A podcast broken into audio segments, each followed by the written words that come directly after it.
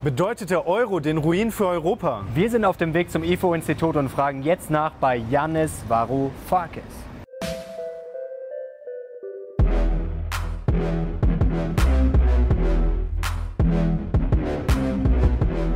Servus Leute und herzlich willkommen in unserem neuen Video. Wir sind die Mission Money, dein Kanal für mehr Geld, Motivation und Erfolg. Und wir haben heute einen Special Guest am Start, liebe Leute. Janis Varoufakis. Mario wird ihn jetzt etwas detaillierter vorstellen. Ja, er ist äh, Wirtschaftswissenschaftler, Blogger und Autor. 2015 wurde er ins griechische Parlament gewählt und wurde bekannt als Finanzminister Griechenlands. Zusammen mit weiteren Mitstreitern hat er nun 2016 die Bewegung The Democracy in Europe Movement 2025 gegründet. Wir sagen Welcome, Mr. Varoufakis. Thank you for having me.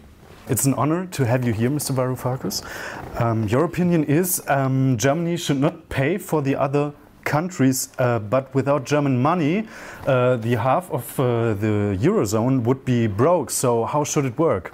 Since 2010, I've been uh, criticizing Germany, unlike many others, not for not paying enough, mm. but for wasting its money mm -hmm. uh, by pushing it down black holes, bottomless pits, okay. and doing it in a way that prevented other countries from earning their keep, as they say.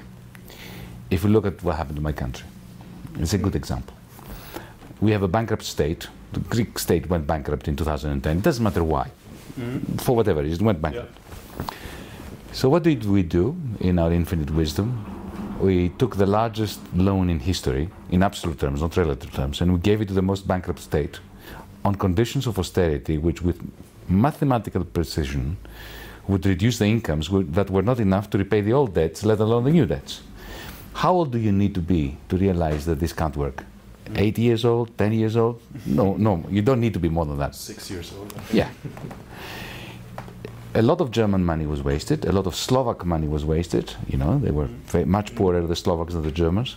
So, and then, of course, after you, you, do something like that, especially when you've told the members of parliament and the people of Germany and Slovakia that you're doing this out of solidarity with the Greeks, they start hating the Greeks. And then the Greeks start hating the Slovaks and the Germans because you know, they, they don't like being, they are a proud people. They do not, do not like to be depicted as beggars, as uh, lazy, as wholly corrupt, even though we do have corrupt people in Greece, there's no doubt about that. Uh, given that they understand that the conditions under which those loans were given do not allow them to make their own incomes. This is a recipe for disaster. And allow me just to complete the story by drawing a parallel with the, with the United States. Mm-hmm. Take the state of California or the state of New York, very rich states compared to uh, Wisconsin, Missouri, Mississippi. Mm-hmm. Nevertheless, California cannot, does not have the money to pay for the United States.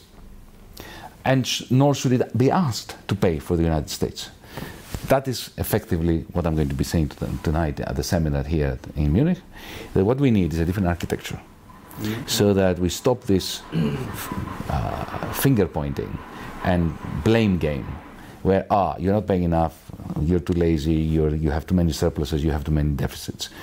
This discussion the way that yeah, the European debate has been toxified, and, and the, as a result of this, it's now disin- Europe is disintegrated. We'll come later on to your um, proposal. And, no, but uh, it's a very simple idea. We okay. need a different architecture so that we, we, we, can escape this mentality who pays? But we have a very uh, actual problem. So Italy looks quite shaky at the moment. Um, is the euro system actually more stable than 2008, or is the crisis bouncing back worse than ever? Now, the, the, the euro system was a terrible design. It was designed to fail. Not intentionally, but if you look at the way it was designed, it was, it was like um, a riverboat that you use to sail the Atlantic. When the, the, the going is, is good, when the weather is calm, it's beautiful. And the first storm happens and it starts sinking. It was never designed to sustain the great financial crisis of 2008 and everything else that followed after that. And now, what we have, after years of German money being wasted in order to sustain this unsustainable architecture of the euro, we are realizing that it is no longer possible. Italy is not Greece. It is too large to bully, it is too large to bail out, and it is la- too large to ignore. So it will be worse this time, the crisis? It's a steady escalation of a crisis, but this is what happens. You know, in any walk of life, in any organism, in any institution, in any economic bloc, if you have an unsustainable uh, architecture and you try to sustain it by means of loans and by means of increasing authoritarian application of the same failed policies, at some point the crisis is going to come back and, and bite you. Mm. The Italian government uh, considers to leave uh, the eurozone. Uh, should they? Look, nobody should leave. Hmm? We should have created the euro differently. Yeah, we but should have. We should, but it's not but we possible. Didn't. Yeah. But nevertheless, you know, the reason why I've lost a lot of friends amongst the left, um, amongst my comrades, mm-hmm. I've lost a lot of friends because I never supported Grexit, Italexit, Fraxit. Mm-hmm. And the reason why I don't support it is because whatever the faults of the Eurozone, if or when it disintegrates, the costs are going to be gigantic for everyone. And the only people who are going to benefit from that are the racists, the xenophobes, the anti Europeans, the ones who thrive on misery mm. and just like the 1930s, on the basis of a populist message, harness the anger and the frustration in order to gain power and to turn Europe against itself. But when Italy left, uh, would it be the end of the euro? yes, absolutely. Okay. 2.6 trillion euros of debt gone. Um, the target 2 system accounts of the European Central Bank. Uh, if Italy goes, it's a cascade. Uh, if Italy goes, there's no way Spain and France can stay in. If they can't stay in, my prediction, if you want, and I hope that this Do never happens. Do you think Italy will leave? Oh, uh, I, am not in the business of uh, prophecies. What I can tell you mm. is that Italy will leave if mm. we don't do anything. If we, if we try the Angela Merkel strategy of business as usual, mm. Italy will leave. Because Italy cannot be sustained. It's not a question of whether it wants to leave or not. It's, it's a question whether it can sustain itself within the Eurozone. And the answer is no. So unless we reform the Eurozone, Italy will leave. And if Italy leaves, then my prediction is Germany will leave before it. Okay. Before it? Yes, of course, Berlin and Frankfurt are not going to sit, uh, sit on their hands waiting for France to leave, for the whole thing, explosion to happen. They will recreate, they start printing their own marks and, and leave. Okay. Instead of bailing out Italy and France, uh, that, that they simply can't afford to do it. Okay. Okay, so Italy is too big to leave the eurozone, but they are also uh, too big it's to be dominated. Italy is too, too, too big to leave the, Euro, the eurozone while the eurozone survives. It could leave the eurozone. Okay, it could. But then the eurozone what will, not happen survive. when when Italy leaves and uh, Germany leaves uh, before you, you you guess? So we what are, going, we are going to have a Europe that is divided along the Rhine and the Alps into a deflationary part, the Deutschmark area, call it whatever you want. Mm. You know, the area that will follow Germany, and it will be Austria, uh, the Netherlands, Northern Euro, Belgium, some people call it. Maybe Poland will join this new currency area with Slovakia, the Czech Republic, the Baltics, Finland, mm. uh, and then there will be everybody else, maybe fragmented. And the, the, the, the, great problem with this is that the Germanic area, the Deutschmark area, mm.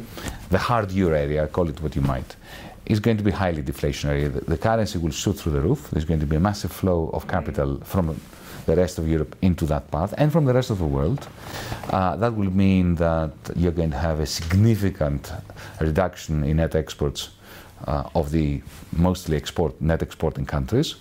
Uh, so you're going to have a significant rise in unemployment and falling prices. In the rest of Europe, in the Latin part of Europe, you're going to, going to have stagflation. You, have, you will have a combination of inflation due to the devaluation and unemployment. That kind of Europe, for me, is a nightmare. Mm-hmm. This is why, even though I was never a friend of the euro, I do not want to see its demise. Yeah. Yeah. And what is your to uh, your solution to avoid this uh, scenario? Well, it seems to me that ideally we should federate. We should have a federal Europe, like the United States. Mm. Not the same as the United States, but this basic idea being that you have a federal government which is democratically elected so that it's legitimate, uh, that it ha- has a, a, substantial federal budget, more than 20% of U- Eurozone or European GDP, uh, and competence over banks, regulation of banking, bank resolution is moved to the federal level. So you break the doom loop between the failed states, the bankrupt states like Italy, Greece, and the bankrupt banks, the zombie banks. Uh, you have an insur- uh, unemployment insurance, social security at the federal level, and then the states do everything else, and then you can impose and genuinely impose a balanced budget rule for the states. Ideally, we should do that, but politically, it's impossible. Yeah. Politically, it's impossible because the euro crisis has made it impo- impossible. We, we created the euro in such a way that it gave rise to a crisis that now stops us from doing that which we should have made, done. Proposed an, uh, And look at what happened. Finance minister. And look at what happened.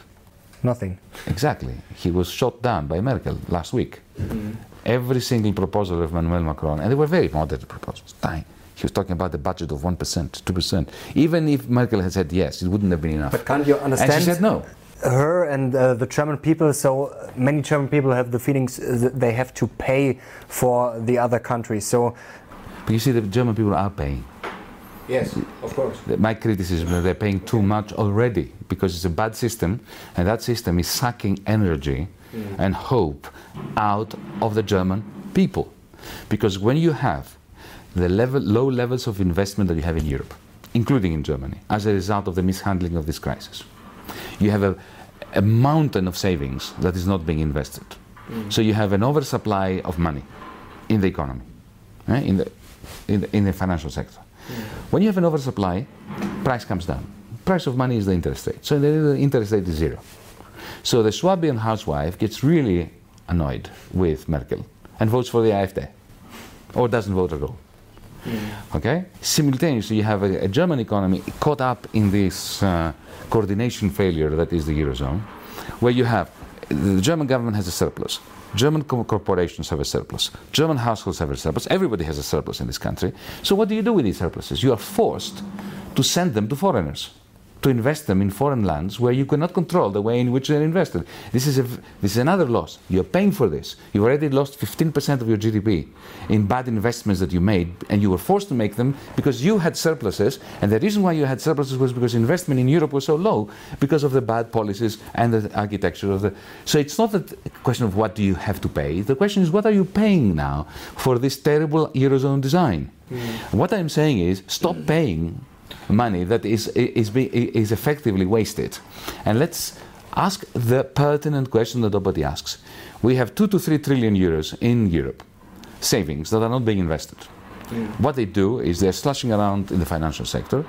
Corporations use it, lend, borrow it to buy back their own shares so that their share price goes up, so the bonuses of the CEOs go up. They feel great. But that is not in, in investment in the quality of jobs that are necessary for younger people. Younger people get annoyed. The Swabian housewife gets annoyed because the, the, the incongruity between savings and investment continues to push down the interest rates on her pension fund. And then the political center uh, uh, uh, uh, fragments, and then Mrs. Merkel becomes the weakest chancellor in the history of Germany. So you ask me, what would I say to Mrs. Merkel? That you have had 10 years when you were all powerful, he had an opportunity to change Europe, and instead of leading the German people, telling them what is good for them, which is what a leader should be doing, not just a, a leader should not be a mirror reflecting the prejudices of the public. A leader should be leading, he should be saying, look, folks, these are the options we have. This is the reality. These are two or three options. Let's decide what. She never did that.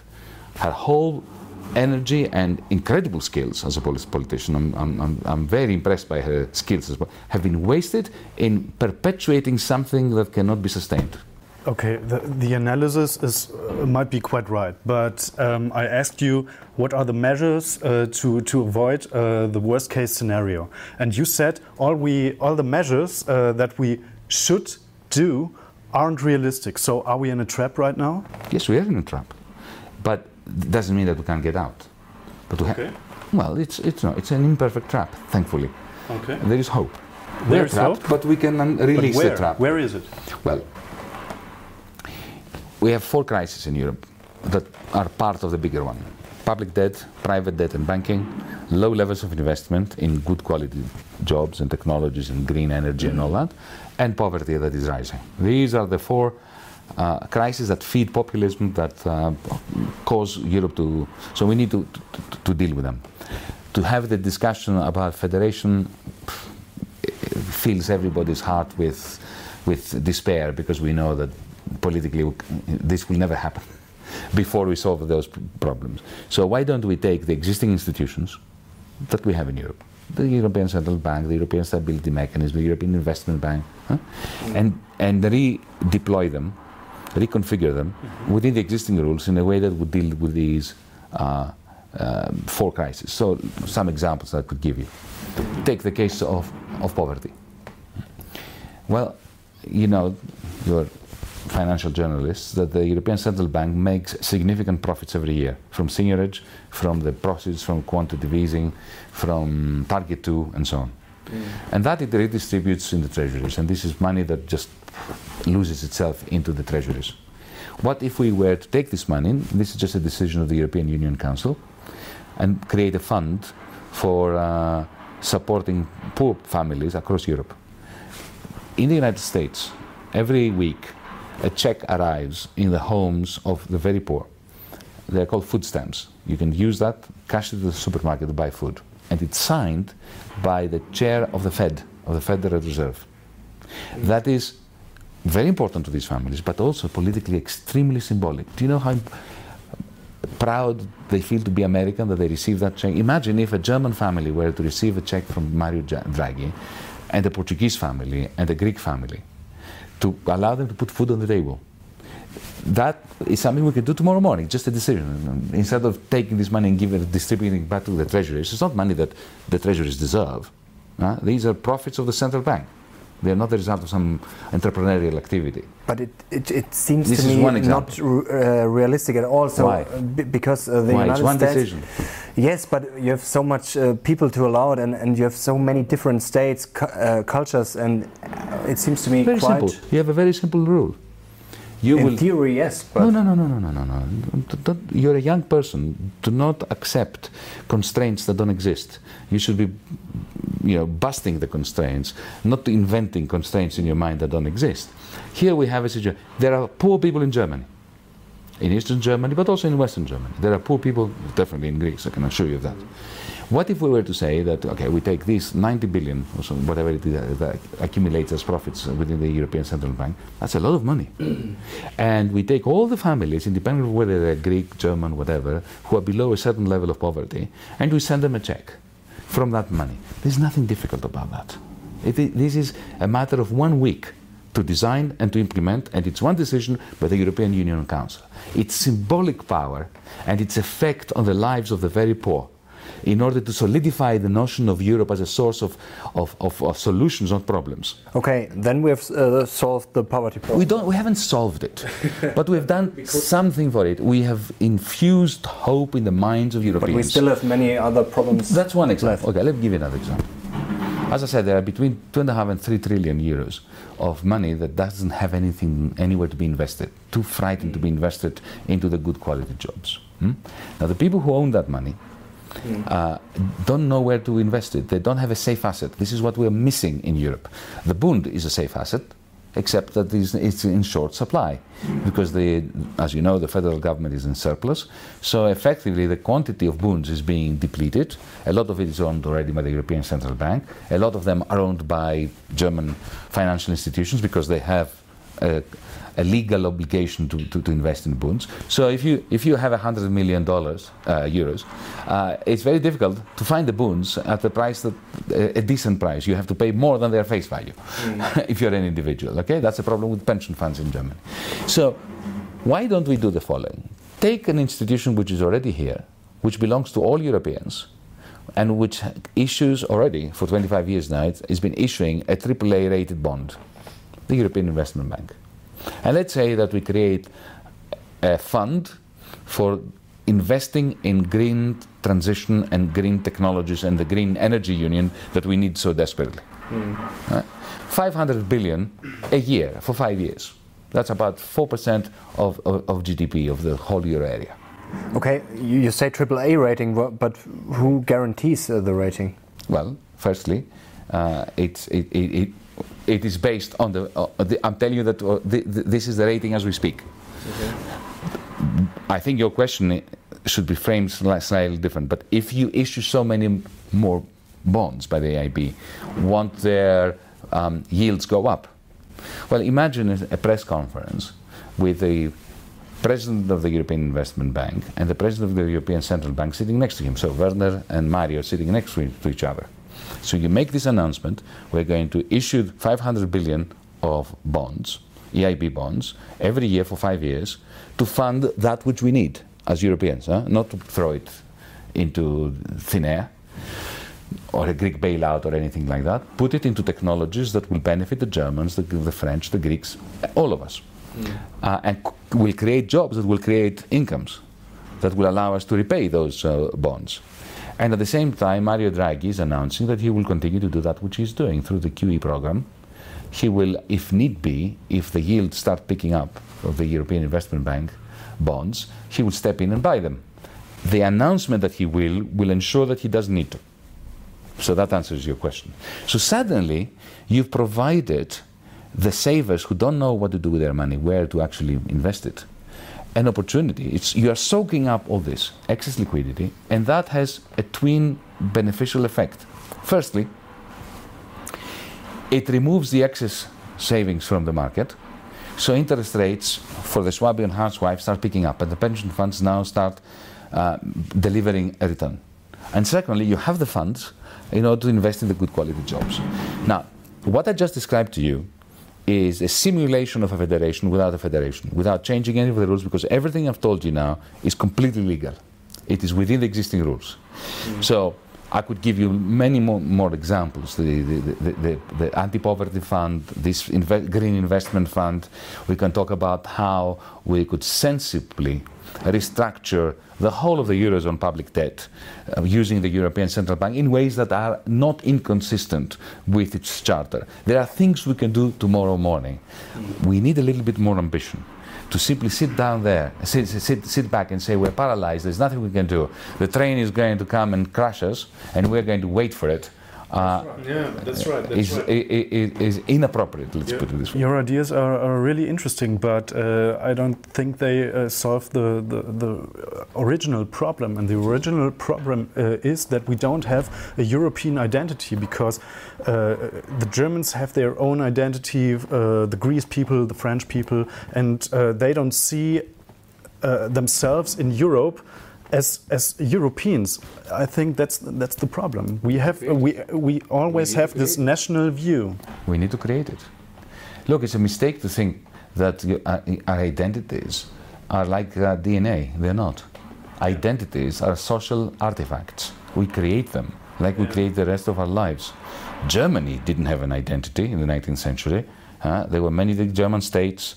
Uh, they were fighting with one another German uh, unification in the 19th century was a, creating the German identity was a historical project. Yeah, creating the Greek identity was a historical project. It's a very long process. Indeed, long process. indeed. But you have to start somewhere. Mm-hmm. When you run a marathon, you have to. It begins with the first yeah. step. Okay. Mm-hmm. What I'm saying is this: for us to create a European identity, we need to do things of what I suggest, like what I suggested, so that Europeans can feel that Europe is a source of solutions not a source of authoritarian impositions, so that then suddenly, yeah, then we can look. There is already a European identity.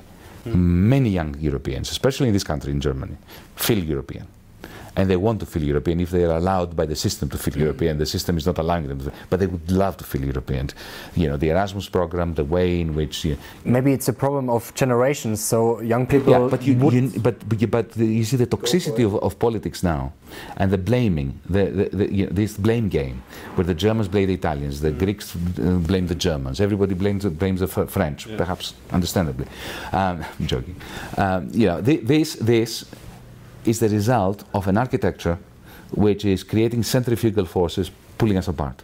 So we need to step in with policies like this to change the atmosphere, mm. change the climate, and then start building up what we are doing as DiEM25, the movement that some of us have put together, building up transnational political parties. Because the problem with politics in Europe, and this is something that young people understand, even if they can't analyze it uh, put you know an analysis to it, but they do feel it sentimentally. At least they feel. We have political parties that are not fit for purpose. They are political parties that were created for nation states before the Eurozone. Uh, if you look at the German federal election last year, Europe was not even discussed properly. Same thing with Greece, same thing in France.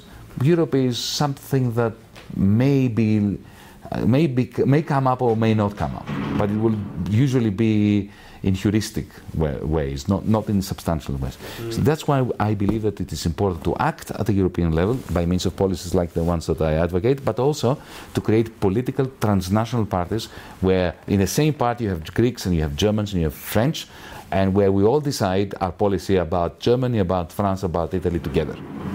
The, the Americans have uh, the American dream. What could be um, some kind of European dream? What could this be? Well, the original one of Europe as a realm of shared prosperity, peace, and solidarity. I think that was a great dream, mm-hmm. except that we betrayed it. But it's very abstract. No, it's not. Peace is not abstract. Uh, uh, well, ask a Syrian who's been in a war field, in, in a battlefield. They will tell you that peace is not abstract. It's not abstract. It's but, very but young tangible. people like us weren't in the battlefield.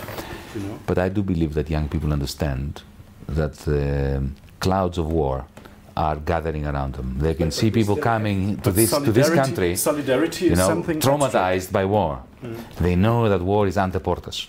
Yeah. And they know that peace is important. I think I think it is not an abstract uh, uh, ideal. Okay. And the idea of share, shared prosperity is not an abstract ideal. Uh, so let's come back to politics. Uh, you, you, said Angela Merkel is uh, a very weak chancellor. Why? Well, because she's wasted her political capital. She had huge, gigantic political power. Uh, in 2010, when the Eurozone started crumbling, she could have, maybe not in 2010, maybe she needed some time to, re to realize what's going on. 2011, 2012, 2013 she could and she should have used that huge authority that she had, mm. the political capital that she had, to make a speech of hope for Europe, to lead Europe. Mm. Instead, she tried to paper over the cracks. She continued to kick the can down the road. She continued to make sure that business was, was proceeding as usual when business could not proceed as usual.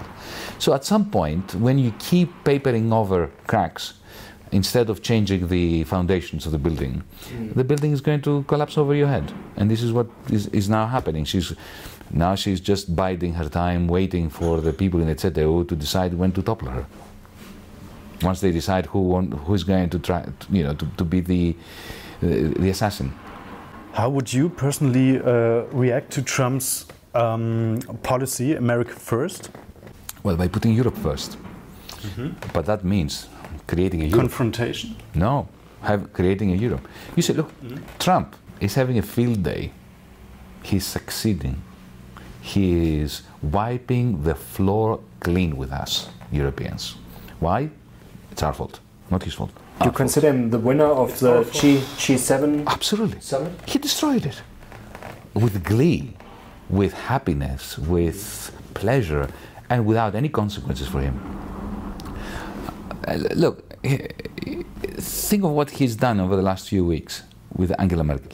But how would you have reacted as you were? Uh, we need Angela to Merkel? bring Europe together instead of having this blame game and allowing a crisis that is the centrifugal forces that are destroying us are pulling us apart. We need to stop them. Because if we don't stop them, we will always be divided, and he is going to pick out each one of us and defeat us on a one-to-one basis, but which is what he's doing. But how would you talk to, to, to Trump uh, personally? You don't talk to Trump uh, when Europe is in this position. What you do is you talk to your other Europeans first. First, we fix our home. Okay? okay. Uh, we, at the moment, I would not antagonize him.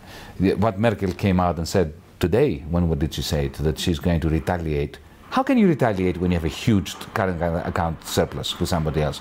Trump, Trump cannot lose a trade war with Germany. Uh, Germany has a huge surplus with Trump. Okay? Mm. Germany will lose from any retaliation. Okay. So, no, you don't. First, you talk to the French, you talk to the Italians, you, you talk to one another, and you try to find out how I've given you some ideas in this, this discussion, how to pull our, put our own house in order and to create bonds of solidarity based on overcoming those four crises public debt, private debt, low investment, and poverty, which are pulling us apart. Once we start doing that, then it will become possible, united as Europeans, to put Europe first and say to Trump, we don't need you anymore. The, the reason why Germany needs these huge surpluses and why the Eurozone as a whole needs a current account surplus is because we have very low levels of, of investment in, in Europe. Mm. Uh, and we need to pull it up. There's no way we can counter somebody like Trump simply by saying tough words. I mean, Emmanuel Macron. Uh, but could we really survive if we, hmm? if, if we abandon America? So could we really survive in Europe? But they abandoned us. Trump? What do you mean? You, yeah. you, cannot abandon somebody who's abandoned you. Yes. Huh? He's abandoned you. You know, he, he, he, he, he, he, he looked at you and said, You're not my friend anymore. So what are you going, are you going to do? Remain loyal? In any case, I'm not arguing in favor of retaliation. What I'm saying is we need to, to, to bring order to our own home. We need to raise investment. We need to stop wasting Germany's money and we, uh, Greece's youth, our human and natural and financial resources by trying to support a process that is unsupportable in order to be able to stand up to somebody like Trump who looks at us and says, okay, this is a perfect battlefield for me to win. But he, he will win, as you said, because uh, you said uh, creating Europe is um, the solution for this, but creating Europe, uh, as you also said, takes, um, takes time. Perhaps several years, and no. the, uh, the, Trump is right now. I we don't agree with you. You're again, you're a young person. You should be more ambitious and more optimistic. I'm not optimistic actually, but I'm hopeful. Um, what I mean by this is, look, all we need in Europe is a press conference. Imagine a press conference yeah. with Merkel, Draghi, Macron, you know, the leadership of Europe, including the institutions of Europe, that outlines a program to put Europe first or to, to, to make Europe great again. Uh, let's steal Trump's stupid language. okay? And, and we say what we're going to do about investment. I gave you an example about poverty, mm. about the banking system. Uh, it's ridiculous that we have separate banking systems. And, and you expect a bankrupt state to, to, to, to salvage bankrupt banks uh, through borrowing when, you know, from the European Central Bank. It's ridiculous. So it could be a three quarter of an hour press conference within existing rules, no treaty changes, or interpretation of the rules. They do it every, every day anyway, in Brussels and in Frankfurt. They interpret the rules every day. But do it in a way that is consistent with the letter of the law, not necessarily the spirit of the original Maastricht or Charter of the ECB, but the letter of it, to be legally okay, and not have problems with the Constitutional Court in Germany, whatever.